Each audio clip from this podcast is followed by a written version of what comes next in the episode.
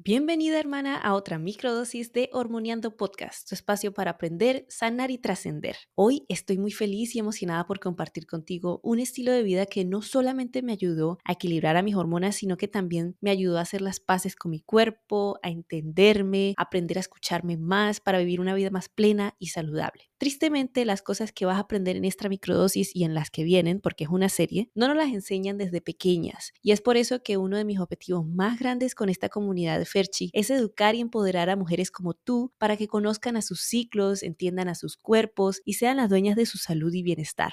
Nuestro ciclo menstrual esconde poderes increíbles y con esta serie de microdosis sobre la alimentación cíclica vas a estar dando el primer paso hacia una vida conectada con tu naturaleza y tu mejor versión. Bienvenida a Hormoneando Podcast, un espacio para aprender, sanar y trascender hacia tu mejor versión. Yo soy Ferchi y estoy aquí para guiarte hacia esa vida equilibrada y consciente que tanto buscas. Aquí no solo hablamos de hormonas, sino que abrazamos todos los aspectos que nos hacen a las mujeres ser mujeres. ¿Estás lista? Vamos a armoniar. Hoy arrancamos con la primera fase de tu ciclo menstrual, tu fase folicular. En nuestro enfoque de conexión cíclica, no solo vinculamos la alimentación con nuestras hormonas, sino que también adaptamos nuestras actividades sociales, laborales y físicas a estas fases. Pero en estas microdosis vamos a simplemente enfocarnos en la alimentación. Para identificar nuestras fases, dividimos el ciclo en cuatro fases principales. Y cuando hablo de tu fase folicular, me refiero específicamente a los días post-menstruación, o sea, cuando la menstruación ya se te fue, hasta tu ovulación. La fase folicular es tu momento de florecimiento, que inicia justo después de esa menstruación y dura hasta la fase ovulatoria.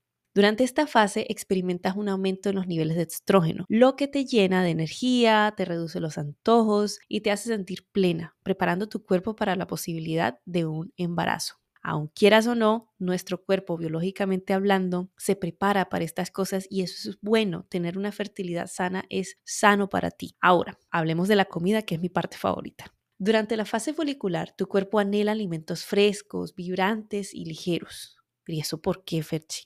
Durante la fase menstrual seguramente sentías muchos antojos, esa necesidad de alimentos con bastantes, que, se, que eran bastante densos calóricamente. Y ahorita durante tu fase folicular ya tu cuerpo se acomodó y volvió como que a un estado más equilibrado, tu estrógeno bajó. Entonces estos alimentos te hacen sentir más energizada mientras tus niveles hormonales se van elevando poco a poco. Esta fase es el momento perfecto para concentrarte en los fitoestrógenos, por ejemplo, la soja, el tempe, el tofu, semillas de lino.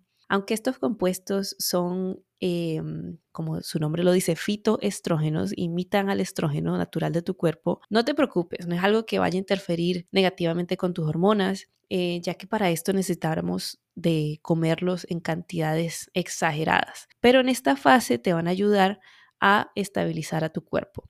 Los alimentos fermentados como el kimchi, el sauerkraut o el chucrut son excelentes para alimentar al estroboloma. El estroboloma es un conjunto de bacterias en tu intestino que metabolizan los estrógenos. Entonces, cuando consumimos alimentos fermentados, llenos de bacterias beneficiosas o lo que se llama muy famosamente probióticos, estás preparando a tu microbioma y a tu estroboloma, que es como un departamento específico que solamente se encarga del estrógeno, para que estén en su mejor forma cuando llegue la ovulación. Así evitamos temas de dominancia estrogénica, que es algo súper común y que tenemos que tener mucho cuidado porque si tenemos demasiados estrógenos quedándose en nuestro cuerpo, ese estroboloma no está funcionando bien, esa digestión no está deshaciéndose del exceso de estrógeno durante la ovulación, que la semana que viene hablamos más de esto, vamos a tener problemas hormonales.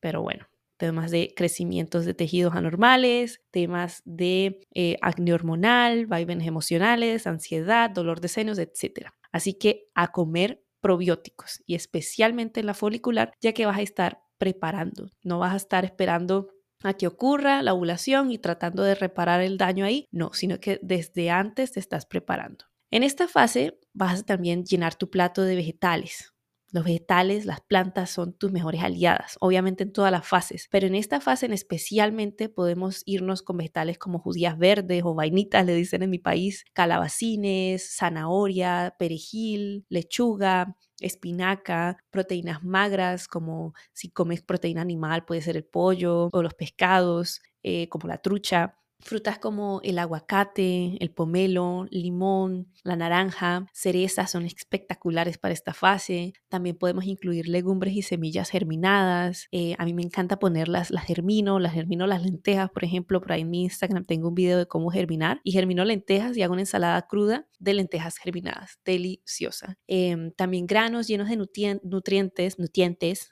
nutrientes y energía, como por ejemplo mm, la avena, el centeno. Y en temas de cocción, hermana, para esta fase, es cuando, recuerda, es cuando tu digestión está en su mejor momento, ¿verdad? Porque tus hormonas están calmadas, entonces ya no vas a tener que mm, problemas digestivos, así tanto como, por ejemplo, en la fase lútea. Entonces, en este momento puedes aprovechar para consumir esas plantas, esos alimentos, la comida que comes de una manera menos procesada y cocida. Acuérdate que ya cuando cocemos un alimento ya eso es un proceso que le estamos agregando. Entonces, comer cosas crudas en su forma más natural va a ser buenísimo para tu cuerpo. Por ejemplo, una ensalada fresca como la de lentejas que te acabo de decir. Entonces, esto son algunos de los tips que quiero darte para que comiences a conectar con tu ciclo menstrual, conectes con tu cuerpo y tus hormonas mediante tu plato. Entonces, si quieres saber más sobre tu ciclo menstrual y aprender a conectar aún más, puedes acceder a mi workshop de Conecta con tu ciclo menstrual por mi website www.ferchi.com. Gracias por estar acá. Espero que esta microdosis de información te haya ayudado y nos volvemos a encontrar en el próximo viernes con la siguiente fase, tu fase ovulatoria.